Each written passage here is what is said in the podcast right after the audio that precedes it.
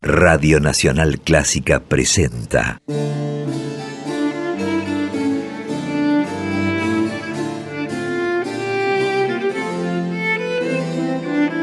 Clásica en La.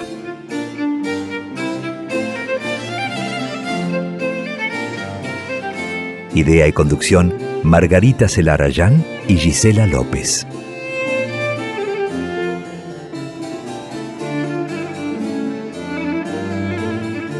Hola, ¿cómo están? Comenzamos Clásica en La, el programa que todos los jueves, desde las 18 hasta las 20, dedicamos aquí en la 96.7 a compartir las creaciones, trayectorias, actividades de compositoras y de directoras de todos los tiempos. Somos dos las encargadas de llevar adelante este programa. Yo soy Margarita Celarayán y mi compañera, mi socia, mi coequiper es Gisela López. Hola Gise, ¿cómo estás? ¿Qué tal Margarita, querida? Bueno, bienvenidas y bienvenidos a ustedes nuevamente a este espacio que se emite originalmente en la FM 96.7, Nacional Clásica de Buenos Aires, cada jueves de 18 a 20, ya dicho por Margarita, pero también vos podrías estar escuchándonos en estas dos horas de música clásica con perspectiva de género a través de las plataformas en podcast de iTunes y también de Spotify. Y gracias a esto tenés más chances de oír este material que elegimos y gestamos para este tiempo compartido, el que espero que disfrutes, tanto o más que Margarita y yo al emitirlo.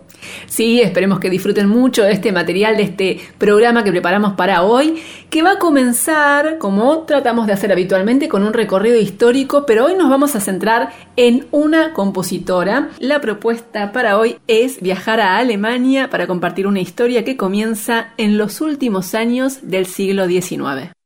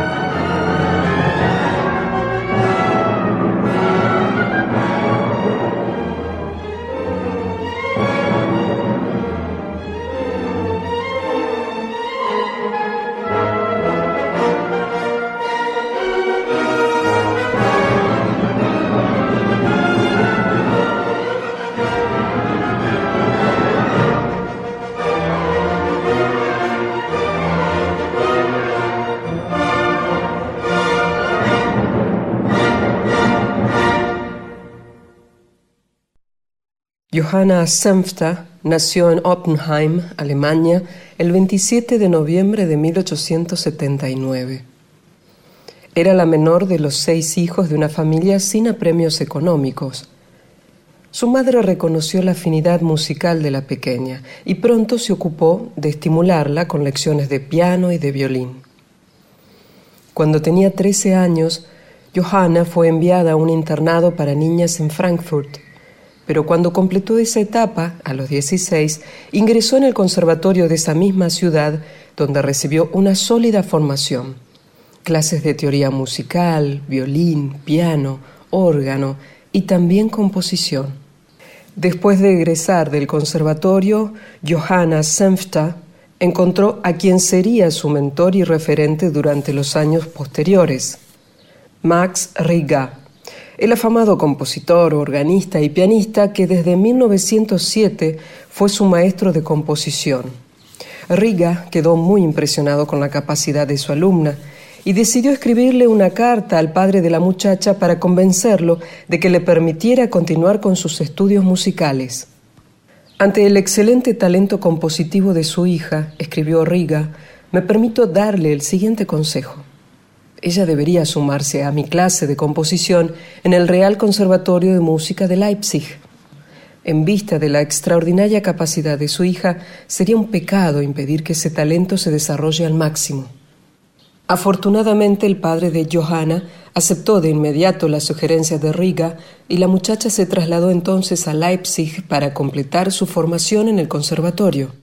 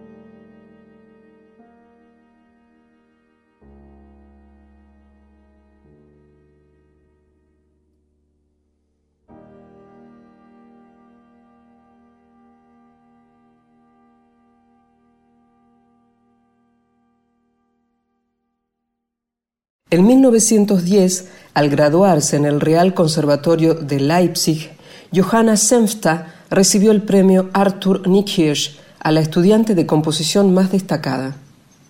Desde entonces, y gracias a la buena situación financiera de su familia, la muchacha pudo dedicarse por completo a la creación musical. Su maestro, Max Riga, seguiría siendo un amigo y un gran referente para ella en los años siguientes, llegando a influir profundamente en el desarrollo de su estilo musical. La muerte de Riga en 1916 y el fallecimiento de su madre poco después fueron acontecimientos devastadores que la llevaron a alejarse por un tiempo de la vida pública. Pero cuando regresó a la actividad, lo hizo con una enorme voluntad y con energías renovadas. Además de seguir componiendo, Johanna fundó en 1921 una sociedad musical en Oppenheim, su ciudad natal. En ese marco, junto a otros músicos de la región, dio a conocer muchas de sus obras en los años siguientes. Y en 1923 creó otra sociedad musical, la Asociación Bach, con la cual contribuyó a la difusión de las creaciones del gran compositor.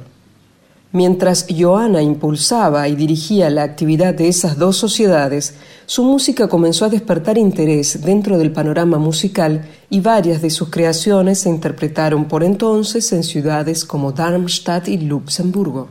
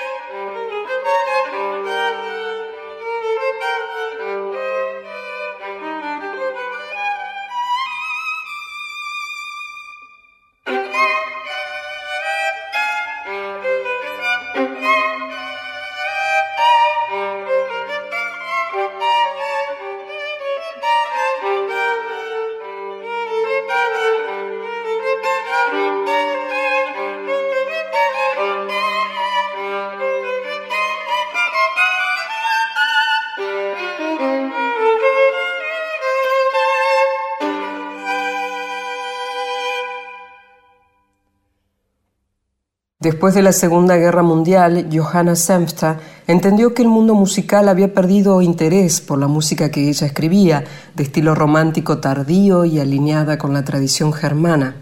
A medida que su música perdía presencia en la escena pública, Johanna se volcó hacia la docencia y dedicó ese periodo a la enseñanza del piano y del violín.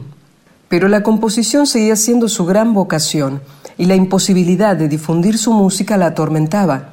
Por entonces, al lamentar que la Asociación de Compositores Alemanes no difundiera obras de mujeres, Johanna escribió, Al parecer, esencialmente debido a mi desdichada naturaleza, mi destino es seguir escribiendo recluida.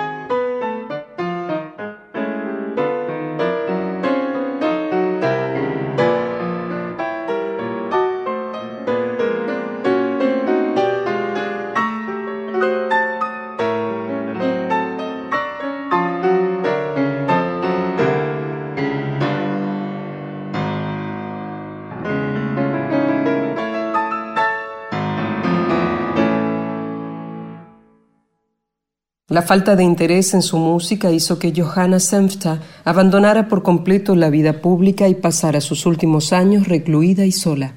En 1953, en una carta dirigida a un amigo, escribió Sin duda, mi obra ha llegado a su fin, con la más bella y fructífera energía de trabajo, no sin convicción, pero solo como resultado de las constantes y férreas limitaciones que me impusieron.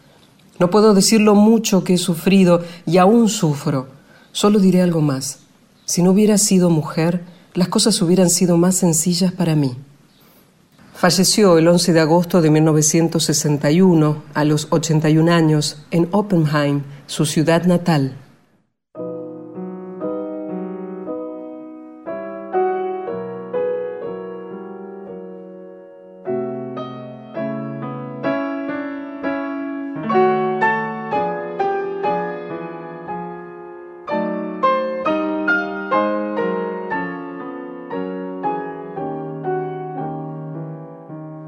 Johanna Senfta fue una compositora muy activa, dejó más de 130 creaciones, en los géneros más variados, completó nueve sinfonías, otras obras orquestales, conciertos para piano, viola, violín, cello, música de cámara y piezas para piano.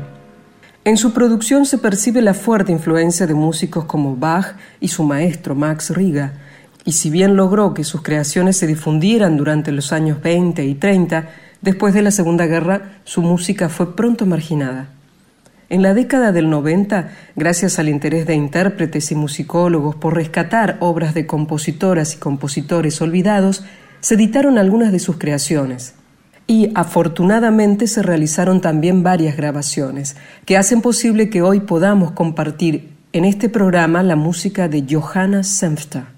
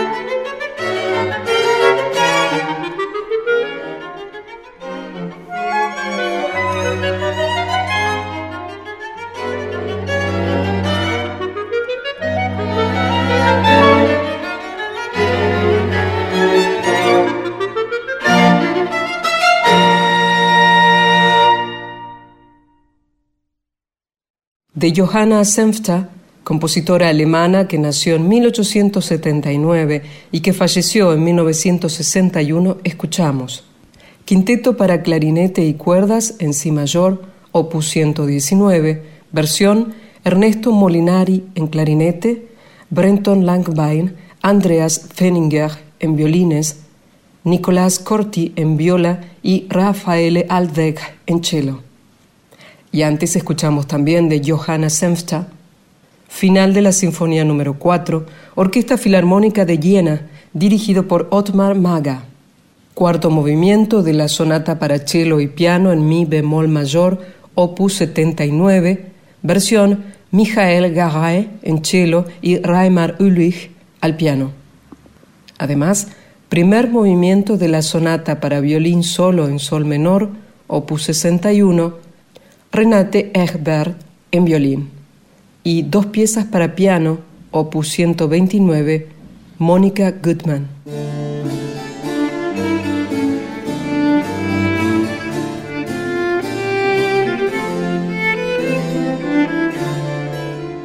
De esta forma seguimos con la segunda hora de Clásica en la. Nos estás escuchando por Nacional Clásica FM 96.7 o por las plataformas de Spotify o en iTunes cuando podés donde vos dispongas. Y recordemos, yo soy Gisela López y junto a Margarita Celarayán te ofrecemos una vez por semana música clásica con perspectiva de género. Y antes de seguir, recordarte que por las redes sociales vos te podés conectar con todo el equipo de Clásica La a través de Twitter o en Facebook y si no también, sobre todo, en Instagram. Búscanos ya y puedes seguirnos arroba en la clásica. Arroba en la clásica, todo junto, minúscula.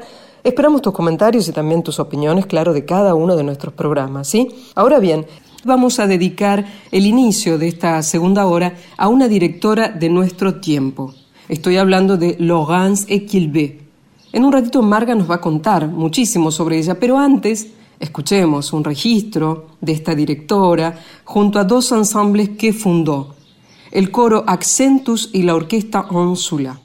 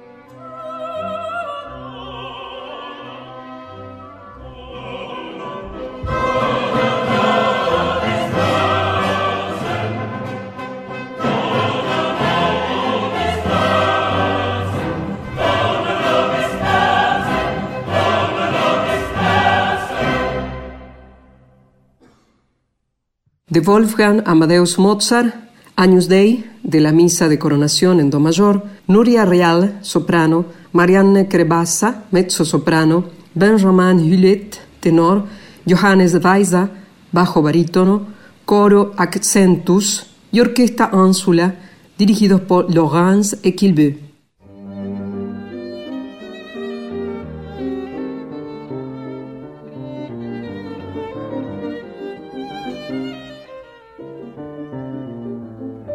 Y como decía Gisela hace un rato, vamos a dedicar este primer tramo de la segunda hora de Clásica en la de hoy a una directora de nuestro tiempo, una directora de la actualidad, que es Laurence Equilbe.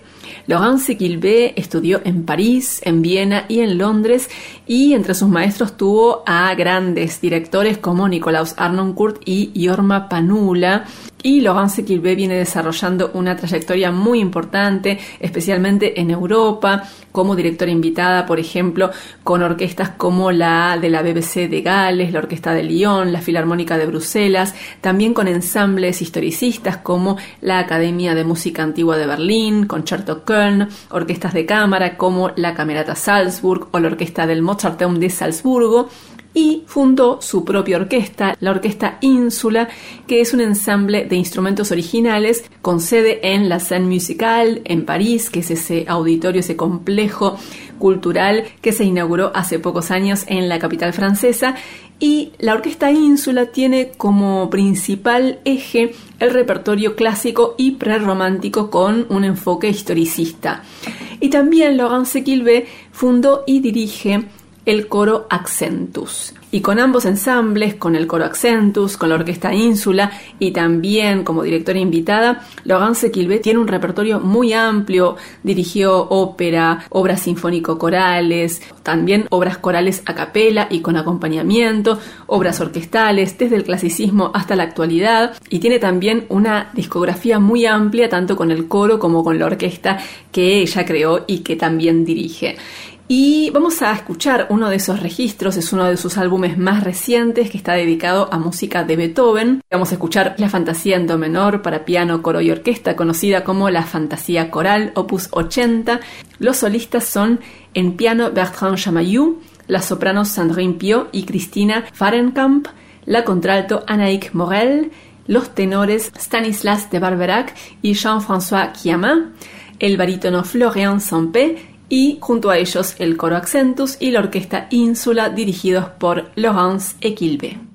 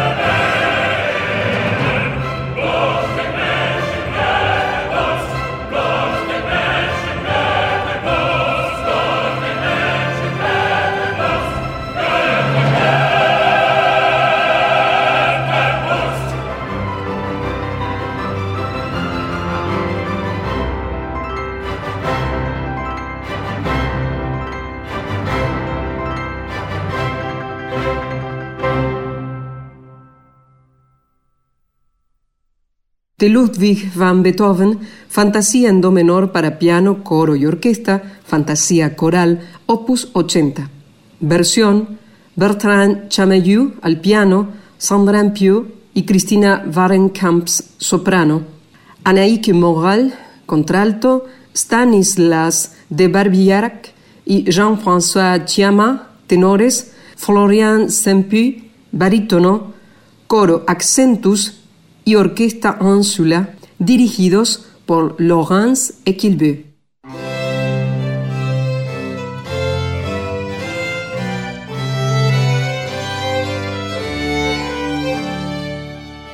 Y ahora en Clásica en La nos quedamos en el presente, nos quedamos en la actualidad para dedicarle espacio a una de las grandes compositoras de nuestro tiempo, que es Thea Musgrave, una compositora reconocida en todo el mundo.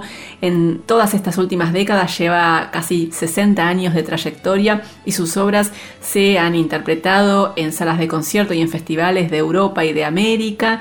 Es una de las grandes creadoras, sin ninguna duda, de la actualidad y de las últimas décadas.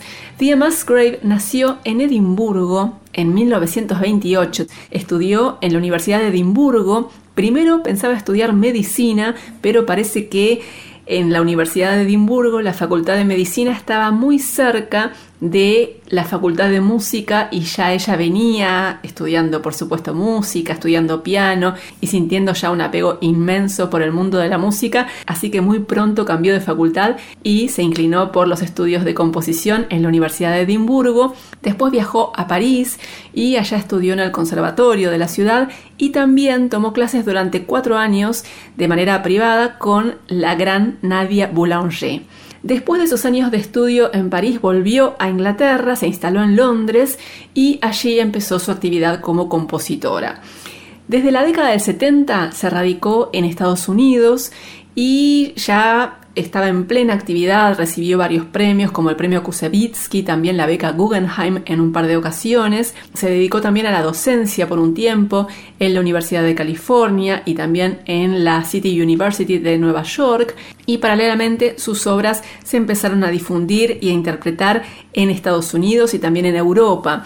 Y ya desde los comienzos de su trayectoria, ya por la década del 60, también empezó a incursionar en el terreno de la dirección, pero esencialmente para dirigir ella misma sus propias obras, y eso era algo que en esa época era bastante inusual, ¿no? Una directora que dirigiera sus propias creaciones. La producción de Thea Musgrave es muy amplia, muy diversa. Compuso varias óperas, algunas de ellas con temáticas históricas. Por ejemplo, tiene una ópera sobre Simón Bolívar. También compuso música para ballet, conciertos, obras orquestales, obras corales, música de cámara. Tiene un lenguaje muy potente, muy rico y muy comunicativo. Ella no quiso encasillarse en ninguna técnica ni lenguaje, abrevó en todos los recursos posibles y desarrolló un lenguaje propio, como les decía, con mucho poder de comunicación. Y esencialmente lo que ha buscado en sus creaciones es explorar formas de en cierto modo, proyectar situaciones dramáticas en la música, incluso en sus obras no programáticas, porque también tiene algunas obras programáticas como Las Estaciones, como Paisajes Turbulentos, pero también, por ejemplo, en sus conciertos buscó incorporar elementos dramáticos, por ejemplo, situaciones de tensión entre los solistas y las secciones de la orquesta y también incorporó incluso algunas indicaciones en las partituras para el desplazamiento escénico de los músicos al interpretar estas obras.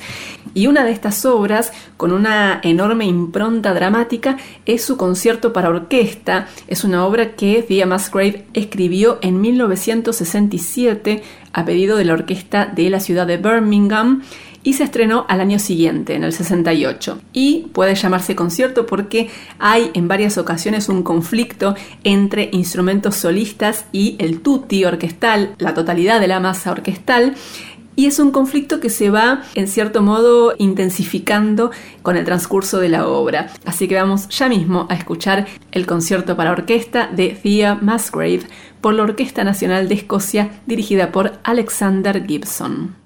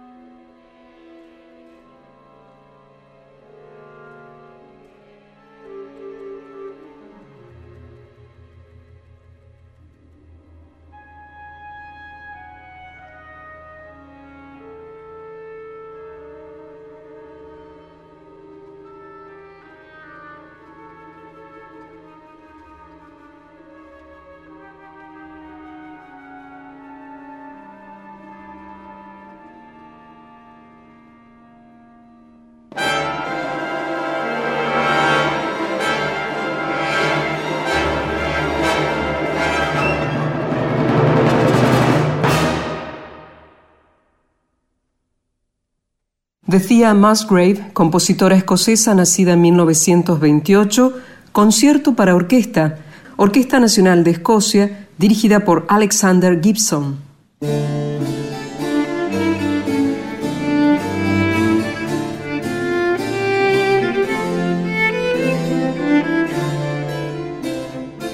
llegamos al final de Clásica en la de hoy, un nuevo programa en el que compartimos música de compositoras de diferentes épocas, también la trayectoria de una directora, algo que tratamos de hacer en cada programa, ¿no? Tratar de ir y venir en el tiempo para compartir de todo un poco, como nos pasó hoy. Tal cual. Y nos queda solamente para este momento final, minutos finales, agradecer, darle las gracias a Ignacio Guglielmi, a Diego Rosato, que compaginan y editan cada programa, a las operadoras, a los operadores del control central de Radio Nacional de Buenos Aires, que están siempre a cargo de la emisión del programa. Y gracias, claro, a Margarita Celarayán por la infatigable preproducción y la curaduría musical, como así también a vos, a ustedes, que están del otro lado y que nos alegra siempre, sépanlo, yo se los digo, que se contacten con nosotros a través del arroba en la clásica, en el Instagram, también en Facebook, que nos comenten también en Twitter en estas redes sociales que nos hacen en estos tiempos donde la virtualidad se ha puesto